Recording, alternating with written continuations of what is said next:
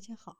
欢迎收听历史老师讲机器人，想孩子参加机器人竞赛、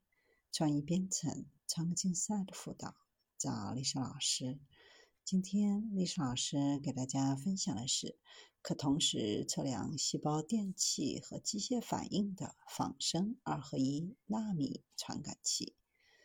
有研究小组首次使用悬浮纳米线。制造了一种微型传感器，可以同时测量心脏组织当中的电和机械细胞反应，有望用于心脏病的研究、药物测试和再生药物。由于细胞是生物学中的基本功能元素，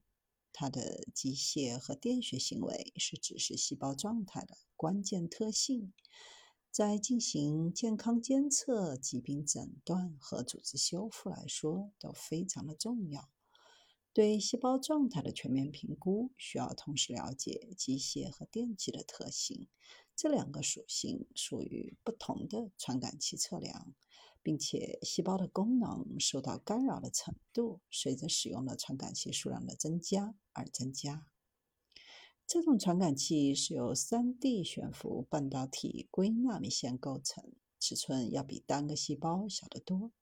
纳米线可以紧密地贴在细胞膜上，倾听细胞的活动。它能听到生物电和生物力学活动转化为用于检测的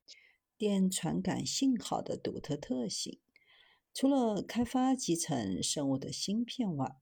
还可以将纳米传感器集成在独立的支架上，支配体外组织进行深层组织的研究。